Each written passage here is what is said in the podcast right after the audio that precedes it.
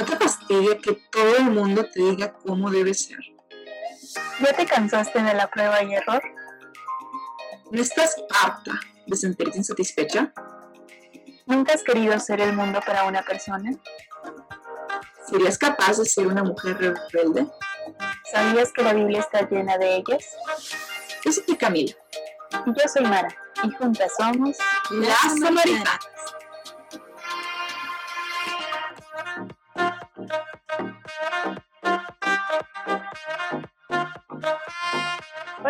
Pequeñas samaritanas. Nosotras somos Cami, ella es Mara y este es el primer episodio del podcast Las Samaritanas. Estamos muy emocionadas de tenerte aquí y también de tenerlos aquí, si es que hay algún chico por aquí escuchándonos, que sean bienvenidos. Vale, vale. La idea es que podamos tener una charla entre amigas, una charla de esas que se tienen a gusto, de esas veces que se habla de todo y de nada al mismo tiempo. Y pues creo que lo primero que nos toca hacernos es presentarnos. Eh, yo tengo un nombre bastante complicado. Soy Mara Imeryan. Yo sé que suena trabalenguas. Para los amigos Mara, Omer. Luego se los escribimos, no se preocupen. Lo encuentran en la página, don't worry. Eh, yo soy literalmente católica cristiana desde la cuna. Toda mi vida crecí en una familia cristiana, pero por ahí el Señor y yo tuvimos un break gracias a un corte de dos años y posteriormente me, me reevangelizaron y en esa reevangelización encontré muchas cosas y justo bendita pandemia tuvimos muchas charlas Camillo a lo largo de la pandemia y dijimos creo que hay más personas que necesitan escuchar esto y enos aquí. Enos aquí. Bueno, creo que me toca. Soy la única otra persona en esta sala, así que, pues bueno, yo me llamo Camila Elena. Me encantan mis dos nombres, solo que nadie me dice Elena. Me llamo Camila o Cami simplemente. Y yo igual crecí en una familia católica, pero vamos, o sea, como que somos católicos por tradición, especialmente yo, yo era católica como por tradición y ya tuve en mi adolescencia una época de yo no creo en nada, yo me quiero ir al Tíbet porque Dios está en todas partes, no sé, esas épocas raras que tiene todo el mundo. Y a los 18 años tuve mi primer encuentro con Cristo, eso fue ya hace tres añitos y pues así como conocí a Mara porque caí en la misma pastoral que ella, ya que estamos en esto, nosotras, bueno, uh, nos conocimos en una pastoral juvenil en la parroquia de Santa Julia. En la bueno, empezamos a trabajar más juntas. Exacto, exacto. Pues empezamos a trabajar más juntas como ya después de eso, pero bueno, pues fue ahí donde nos conocimos y pues ahí donde nos formamos las dos. Bueno, yo aún estoy en formación, ¿no? Pero, pero bueno, esa es otra historia. Y pues nada, creo que, eh, bueno, ya vamos ahorita a hablar un poquito más sobre cuál es el objetivo de esto y por qué lo estamos haciendo, pero al igual que Mara, yo en estos 15 meses de pandemia, digamos que tuve la oportunidad de profundizar muchísimo sobre mi fe y no solamente sobre mi fe en mi relación con Dios, sino también sobre lo que enseña la iglesia y por qué lo enseña, que era algo que antes a mí me daba un poquito de cringe. Y es un poquito de lo que les vamos a estar compartiendo, ¿no? Pero Mara, tú te dejo que esto lo digas tú. Eh, ¿Cuál es el objetivo de este podcast? ¿De dónde salió? ¿Qué está pasando? Ok, voy, pero antes de eso, un dato curioso. Conocí yo a Cami porque fui de infiltrada un día a su prepa y ya, ah, ya después de eso nos hicimos amigas. Dato curioso. Hicimos clic en el primer instante, ¿no? Ya, ya después, pues ya agarramos más confianza, ¿no? Pero fue un clic instantáneo. Pues no sé si lo han visto en la página de Instagram algunos y si no, corran a verlo. nosotros comenzamos a estudiarla y nos empezó a perseguir también la cita de la samaritana. Esa cita donde va una mujer, está en el pozo y de momento llega Jesús y se le acerca, ¿no? Y la mujer se saca de donde y le dice, oye, ¿y tú qué? ¿Por qué me hablas? Yo soy samaritana, ¿no? Porque los judíos y los samaritanos estaban peleados. Y comienzan a tener una charla en donde Jesús confronta a la samaritana. Cuando decimos confrontar, no es que la regaña, sino que, digamos, lo que le da un estate quieto, la detiene en su verdad Y le dice, es que por eso tú tienes sed, porque tienes seis maridos y aún así no eres feliz. Y por eso tienes que venir aquí a hacer ese esfuerzo enorme y no te das cuenta. Entonces cuando la samaritana se da cuenta que alguien le está como contando su vida sin que realmente la conociera, reconoce que es el Hijo de Dios. Y la cita termina diciendo, y ella fue y le contó a todo el mundo lo que había sucedido. Y la gente le decía, ya no creemos por lo que tú nos has dicho, sino porque lo hemos visto en carne propia. Y creo que es un poquito lo que nos pasó a nosotras en distintas maneras de que Dios nos encontró y nos confrontó y nos dijo, así no son las cosas. En mi caso, a mí me tocó que me confrontara desde lo que significa ser católico, lo que significa dar ese testimonio de amor. Porque muchas veces decimos somos católicos y nos encanta andar dándole de bibliazos a la gente y ahorcándola con un rosario y mandándola al infierno. Cuando Jesús nunca fue así. Exacto, y bueno, además creo que eh, como que este podcast igual surgió con todo ese tema de que nosotras dos, es, durante este último año y medio que ha pasado, como les decíamos, nos hemos confrontado con respecto a muchas cosas y una de estas cosas que creo que fue como, o sea, creo que ambas fueron demasiadas cuestiones que nos empezamos a, ahora sí que cuestionar, valga la redundancia, ¿no? Pero una es muy específico, es lo que significa ser mujer y más específicamente lo que significa ser una mujer cristiana. Católica. Eh, católica, exacto, ser una mujer católica, eh, una mujer que ama a Cristo, pues. Creo que hoy en día el mundo nos está como que vendiendo demasiadas versiones de lo que significa ser mujer. Yo creo que todas nos podemos sentir identificadas o con que tenemos a la tía que nos dice que yo qué sé, ¿no? Que mejor estudie una carrera que te dé tiempo para estar con tus hijos, porque las mujeres eso es lo que hacen, ¿no? Tener hijos, y ya, eso es todo. Pero por otro lado también... O que aproveches tu tiempo ahorita que eres soltera y hagas lo que quieras, porque una vez que te cases ya no vas a poder hacer nada. Exacto, como si la gente cuando se casara dejara de existir, o como si tener hijos de alguna forma te quita tu personalidad, ¿no? Cuando pues eso no es así. Y por otro lado, también tenemos como que el otro extremo del discurso, que es el extremo de únicamente importas tú y, tu feminidad no es algo que a ti te defina, tú puedes ser absolutamente lo que quieras ser, ¿no? Y pues obviamente aquí estoy hablando de los discursos, pues, del feminismo hegemónico, ¿no? Porque ponemos que muchos tipos de feminismos, ¿no? Pero bueno, ahorita estoy hablando del feminismo como que, que hace más ruido, ¿no? El feminismo por aborto, el feminismo, pues, todo esto, ¿no?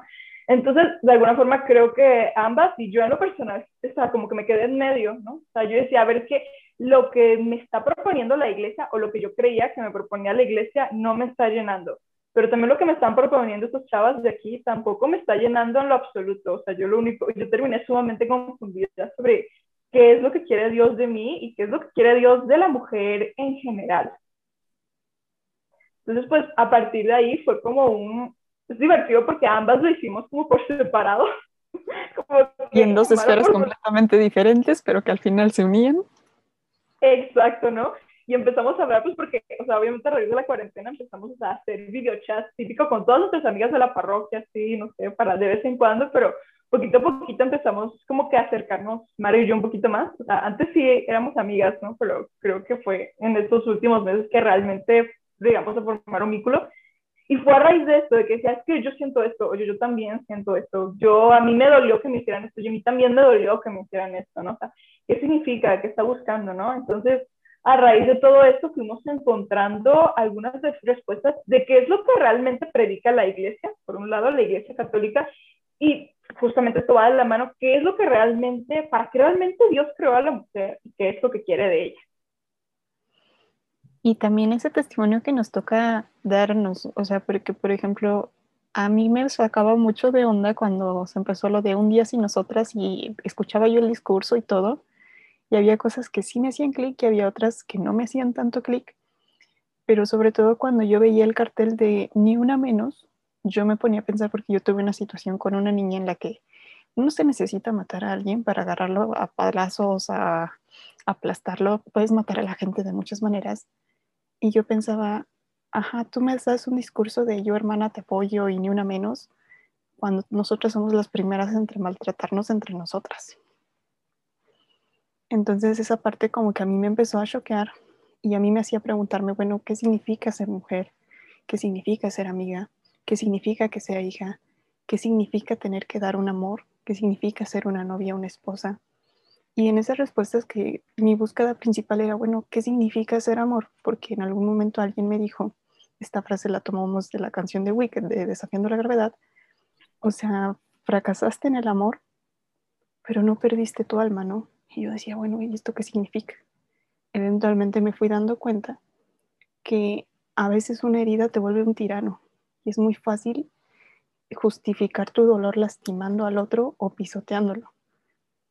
Y justo brincando de un lado al otro como le pasó a la samaritana, entonces cuando yo me enfrenté con Jesús, en mi caso fue en una lectio divina donde usaban el canto de nadie me ha mirado así, ¿no? Y el canto dice es que nadie me ha mirado sin fijarse en mi miseria. Y esa, esa mirada, porque fue una mirada tanto espiritual como a nivel físico, a mí me dejó paralizada de decir, ¿y ahora qué? Exacto, exacto. Y creo que también es como, no sé, esta parte de, creo que algo por lo cual hicimos como tanto clic con la historia de la samaritana, que por cierto, la historia de la samaritana, por lo menos, o sea, llegó como a este podcast. Este podcast lleva varios meses en nuestras cabezas, ¿no? Y llevamos varios meses igual preparándolo, pero la cita entró en escena hace como un mes, mes y medio. Y, o sea, fue increíble cómo de la nada nos hizo clic, ¿no? Porque en primer lugar podemos ver en la historia de la samaritana a una mujer, a mí me encanta porque al principio, o sea, la samaritana está como que toda amargada, está así, todo de que, ay, tú un judío me estás hablando a mí, o sea, déjame, estoy ocupada sacando mi agua, ¿no? Y es que es como que esta parte de lo que se Mara, ¿no? O sea, al principio uno puede pensar que simplemente pues es una señora amargada y ya, ¿no?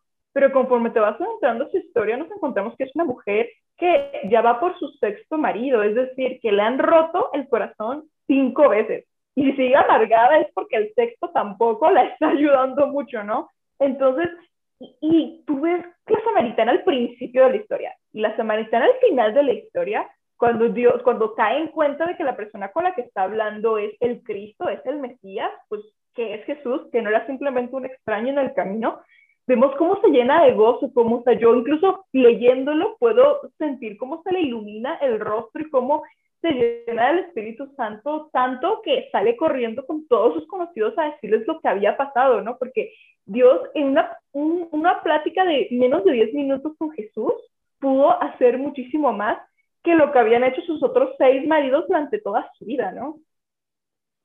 Y es que justo algo que creo que tuvimos que entender es que la única manera de cambiar un corazón es llevándolo a la fuente del amor. Y no un amor como nos lo han vendido actualmente en el mundo, no un amor así de rosas el 14 de febrero y serenata y que te ponga en los posts de redes sociales, sino un amor verdadero, un amor en Cristo real. Y eso no se logra humanamente. Tú humanamente lo único que puedes hacer es de, ah, yo no puedo tocar tu corazón, pero sí que sé quién sí y te llevo con él.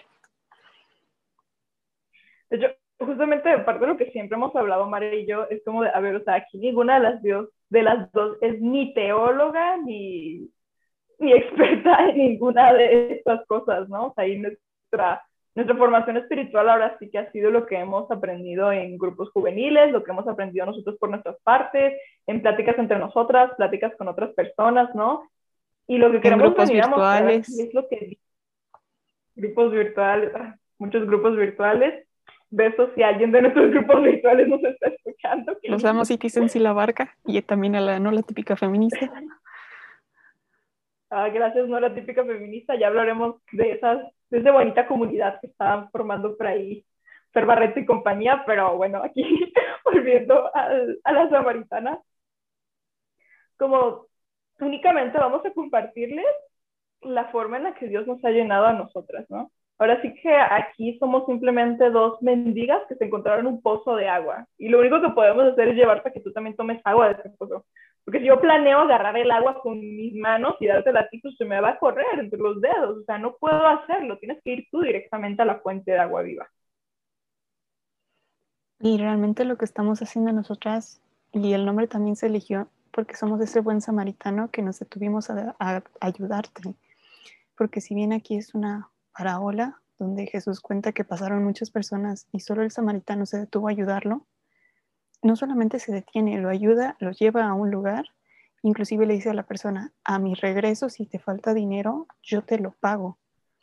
Y en mi caso, para mí era muy importante compartir esa luz y entender, saludos al Padre Borre que me enseñó que lo que yo encontré no es mío, sino que es de los demás, porque yo soy un producto muy extraño, soy una católica convertida por cristianos, donde hemos escuchado que los hermanos protestantes y que los hacemos a un lado, y fueron los únicos que se detuvieron y fueron los que me reevangelizaron y fueron los que me hablaron de un amor que yo dije, porque nadie en la iglesia católica me lo mencionó. Y fue entonces ahí cuando me di cuenta que la iglesia sí habla de ello, que hay inclusive toda una teología al respecto en la teología del cuerpo, que nos habla del amor de Dios, que en el Concilio Vaticano II nos habla del ecumenismo. Y justo con el Padre Borro también aprendí que podemos tener ese diálogo entre cristianos y católicos sin necesidad de estarnos peleando. Y que además creo que una de las cosas que muchas veces nosotros, en el caso específico de los católicos, no nos damos a la tarea es realmente ver qué dice la iglesia, qué es lo que dice la iglesia, por ejemplo, de esta cuestión del ecumenismo, qué es lo que dice realmente la iglesia sobre la sexualidad, qué es lo que dice realmente la iglesia sobre la mujer, ¿no? Porque, a ver, ojo, una cosa es lo que la gente dice que dice la iglesia, entonces una cosa son los posts de Facebook de ateos rabiosos o de gente diciendo que yo que sé, que la Inquisición mataba gente, entonces que la iglesia es un asco, nada más por eso, o que la iglesia es machista, patriarcal, etcétera. Y otra cosa es realmente lo que nos dice la iglesia, otra cosa es lo que nos enseñan los santos padres, otra cosa es lo que se predica dentro de las iglesias en los diferentes grupos de pastoral que existen. Una de las cosas que a mí me ha volado la cabeza estos meses es, por ejemplo, descubrir a Juan Pablo II, su teología del cuerpo, ¿no? Que ya hablaremos un poquito más acerca de eso, pero también lo que dice Juan Pablo II sobre la mujer. Ok, aquí estamos viendo es que Juan Pablo II era un hombre que estaba de alguna manera enamorado del misterio de la mujer, ¿no? O sea, por el tema de su cercanía con la Virgen María, por ejemplo, pero que también supo valorar en su momento los aportes de muchísimas de las mujeres, o sea, de muchísimas de mujeres, de teólogas, de las mujeres que pasaron por su vida a su formación de él como sacerdote y obviamente a su ¿no? O sea, pocas personas saben esto, pero muchísimo de la teología del cuerpo de Juan Pablo II, él, muchas de las reflexiones que él hizo las aprendió de Edith Stein, que es una de las doctoras de la iglesia y que era una monja carmelita, me parece, no estoy segura, ¿no? Pero el punto es que realmente la iglesia tiene una riqueza enorme sobre lo que significa ser mujer y sobre el, el misterio de la feminidad, ¿no? Y eso es algo con lo que Mari y yo creo que nos hemos sentido demasiado cautivadas, ¿no? Yo por lo menos, o sea, pocas veces me he sentido tan feliz de ser mujer y me he sentido tan orgullosa de ser quien soy y lo que soy, que después de aprender realmente lo que nos dice, lo que enseña la iglesia sobre la mujer y también lo que enseña la Biblia, es verdad. O sea, la Biblia tiene un montón de historias super wow de mujeres super wow. No todo se queda en la Virgen María y en María Magdalena, de verdad, hay demasiadas. Hay un diálogo de una película que no sabemos cuál es porque no la recuerdo y ya pregunté que vi cuando era niña, pero me acuerdo del diálogo de que eran unos judíos y así como que la mujer se sale por la ventana y le dice no lo hagas y yo volteé a verlos y les dice la Biblia está llena de mujeres rebeldes y se baja por la ventana. ¡Oh, ¡Qué poderosa! aparte es como 100% verdad, ¿no? Y yo quiero como que algo que creo que queremos aclarar. Esto no es un podcast en el cual te vamos a enseñar cómo tú debes de ser mujer. Porque al final del día, o sea, de verdad que hay demasiado, o sea, ¿cómo? O sea, todas las mujeres que yo conozco por lo menos son como tan distintas, o sea, nada más Mara y yo, a pesar de que en algunas cosas podemos como que coincidir demasiado, hay otras en las que somos como polos opuestos, opuestos. Eso es algo que me encanta. Totalmente. Nada más pregúntenos nuestros personajes de Disney favoritos y van a ver cómo de verdad, en ese sentido, por ejemplo, es como totalmente distinto, tus personajes favoritos. Por ejemplo, personajes favoritos son Bella y Rapunzel. Y últimamente Giselle de Encantada. Esas tres son mi top. ¿Tuyos, Mar? Megara, Esmeralda y Kira. ¿Ves? Nada que ver. Y es hermoso, o sea, incluso nos podemos saber, por ejemplo, comparemos a Rapunzel con, por ejemplo, Megara, o sea, dos mujeres absolutamente distintas. Una es la típica princesa pinky, linda, agradable, sí medio loquita Rapunzel, pero por otro lado tenemos a Megara, toda ácida, toda sarcástica, o sea... Que hasta cierto punto funciona como antagónico, que está rehusada a enamorarse, pero al mismo tiempo entregó su vida por alguien. Exacto, yo creo que es en ese tipo de cuestiones donde realmente encontramos la esencia de lo que es ser mujer, ¿no? Aquí lo que queremos es mostrarte algo que posiblemente tú ya conoces, que tú ya tienes en tu interior. Queremos mostrarte la forma para la que Dios creó a la mujer en general, así como creó al hombre para algo maravilloso y hermoso y que tiene su propio misterio, también creó a la mujer para para recibir y para hacer un misterio precioso, ¿no? Pero ese misterio cada quien y cada una lo va a vivir a su manera y va a encontrar distintas formas, espacios, lugares y momentos para poder experimentarlo, ¿no? Aquí únicamente es como acá una guía, también esto es una conversación acá entre amigas, muy casual. Y por ejemplo, algo que a mí me enseñaron en medicina y que aplica para mi vida es nunca te quedes con lo que alguien te dice. Búscalo y averígualo, que esté escrito, porque de otra manera te pueden estar engañando. Y eso fue lo que a mí me pasó. O sea, a mí literalmente me hablaban de amor y yo decía, ay, pura pareja. Y fue hasta que me topé con la teología del cuerpo y empecé a escuchar a alguien que hablaba más del catecismo de la Iglesia Católica que me di cuenta que todo lo que me habían enseñado del amor era una mentira, era una basura. Y fue hasta ese momento que me fui dando cuenta que ya venía establecido en algún lugar. Entonces, y también tus emociones son pasajeras. La única verdad es lo que está escrito. Y en este caso, sobre lo que está sobre la Biblia. Y también como esta cuestión de cómo lo experimenta cada quien, ¿no? A mí me encanta algo que una vez dijo el hermano Gustavo Godínez en su podcast que él tiene. Él decía, realmente yo, yo me puedo pasar horas hablándote acerca del amor. O sea, puedo pasarme horas y horas y horas hablándote sobre lo que es el amor. Pero tú realmente no vas a entender qué es el amor. Y él ponía el ejemplo, hasta que te des un beso con tu novia debajo de la lluvia, ¿no? Hasta que realmente lo vivas y lo experimentes. De lo mismo modo, nadie, o sea, es como por ejemplo la historia de la Samaritana. Una cosa es cómo la vivió Mara, una cosa es cómo la viví yo y otra cosa es cómo la vas a vivir tú a tu manera, en tus circunstancias y dependiendo de lo que tú has vivido y de lo que tú necesitas, porque lo que Mara necesita y lo que necesitaba y lo que lo llevó a pasar por ese proceso no es lo mismo por lo que yo terminé aquí. Y seguramente no es lo mismo por lo que tú estás en este podcast, seguramente es absolutamente distinto también. Y algo muy importante es que Dios tiene una pedagogía contigo y es única y exclusiva para ti. Y eso hace que a veces lo que alguien más te diga no funcione. Pero algo que a mí me impresiona mucho, que por ejemplo Juan Pablo II era muy insistente, que todos tenemos que tener un encuentro con ese Cristo vivo y resucitado.